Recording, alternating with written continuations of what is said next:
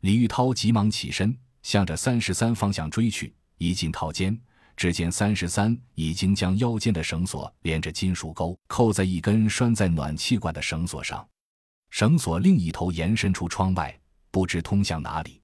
原来这就是他们留下的后手，怪不得这么淡定。正在愣神，听到耳边小美女的声音：“五秒钟后，轮到你撤退。”两腿一蹬，翻出窗外。李玉涛急忙冲到窗前，只见三十三的身影快速消失在夜色中。来不及多想，李玉涛立即把钩索勾住绳子，心中默念了几声，跨上窗棂，双腿在窗框上一蹬。整个人随着重力作用，沿着绳索方向，向着斜下方滑去。夜风呼呼地吹在脸上，硌得脸颊生疼。不知道过了多久，感觉像一个世纪。忽然看到眼前有一束灯光一闪，目的地到了。李玉涛双腿一收，准备利用缓冲减速，就觉得什么东西挡在了自己胸前，身体还在空中，胸口的东西像是一根绳子，伸缩性很强。跟着自己的惯性往前行变了一米左右，拉扯力终于抵消了身上的前冲惯性，整个人停了下来。李玉涛一松手，马上落在地上。这应该是对面的府楼。只听耳边有个声音道：“后面的人呢？”李玉涛刚要回话，这个声音继续道：“哦，来了，让让。”李玉涛听到身后一阵风响，赶紧往旁边一闪。一个黑色的身影沿着绳索滑过来，和自己刚才一样，被拦截所拦住，停了下来。是马杰。大概五秒钟后，最后一个幺五也到了。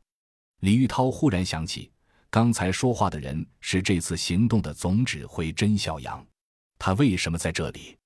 这半天发生的一切又究竟是怎么回事呢？又在发呆之际，只听甄小阳道。切断绳索，迅速散开，警戒这间房屋。这是对除了三名精确射手之外的人说的。屋里的都是精兵，迅速朝各个出入口走去。三十三玉手一挥，绳索应声而断。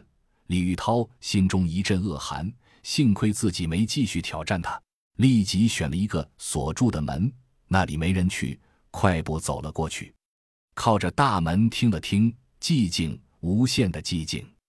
警戒人员离开后，甄孝阳和幺五立即摘下步枪，跑到窗户边。二姐已经靠在那里，长长的枪管遥指着对面大楼，静谧的像是一栋雕塑。两人赶紧架好 M 十四的位，瞄准对面大楼几乎平行、略微靠下的位置，大概低两层楼吧。那里就是刚才手电闪烁的位置。通过红外望远镜一看。只看到洛奇几人的身影，但他们知道旁边肯定有别的东西，只是红外线夜视仪看不到。就在这时，对面大楼的窗口里突然喷发出耀眼的光，那是照明弹，它亮了。